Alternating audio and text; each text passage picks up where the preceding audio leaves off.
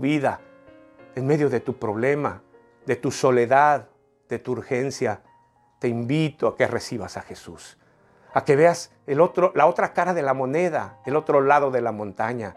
Recibe a Cristo y ten una Navidad genuina, real, bendecida, junto a tus hijos, tus nietos, tu generación. Recibe a Cristo. ¿Quieres hacerlo? Te invito hoy. No cómo hago eso, no sé.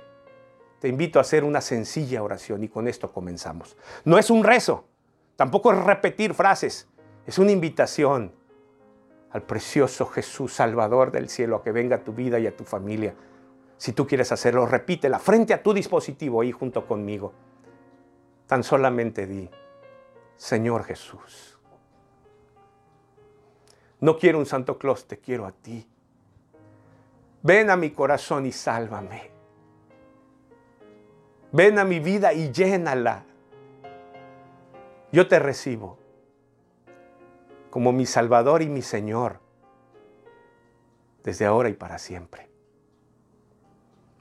En tu dulce nombre, Jesús, te lo pido. Amén, amén y amén. Te felicito si hiciste esta oración. La Biblia dice que hay fiesta en el cielo, imagínate, y todavía no es Navidad. En efecto, hay fiesta en el cielo.